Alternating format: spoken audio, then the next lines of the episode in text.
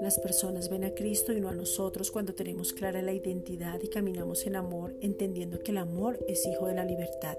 Primera de Corintios 13, versículos 4 al 7, pero también corrige. Te pedimos, Padre, en el nombre de Jesucristo, una revelación de tu amor ese amor inagotable y balanceado, ese amor que no mira lo suyo, ese amor que te revela como Padre, que nos vuelve al origen, que nos centra, que nos sostiene, que nos da seguridad y fortaleza. Primera de Juan 4:7.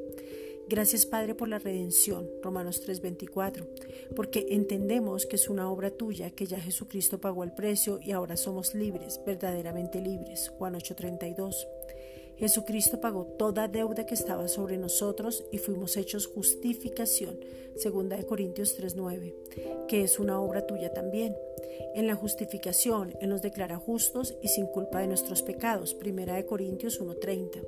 Gracias Padre por la propiciación, porque fuimos absueltos de todo castigo por el pecado a causa del sacrificio perfecto de Jesucristo, Romanos 3:25.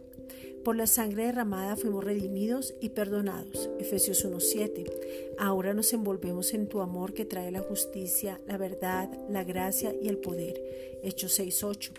En tu amor vemos la manifestación de las bendiciones. Somos guardados y protegidos. Somos diligentes y prudentes. Nos gloriamos en ti y sabemos que tú estás a nuestro favor y no temeremos porque tú estás con nosotros.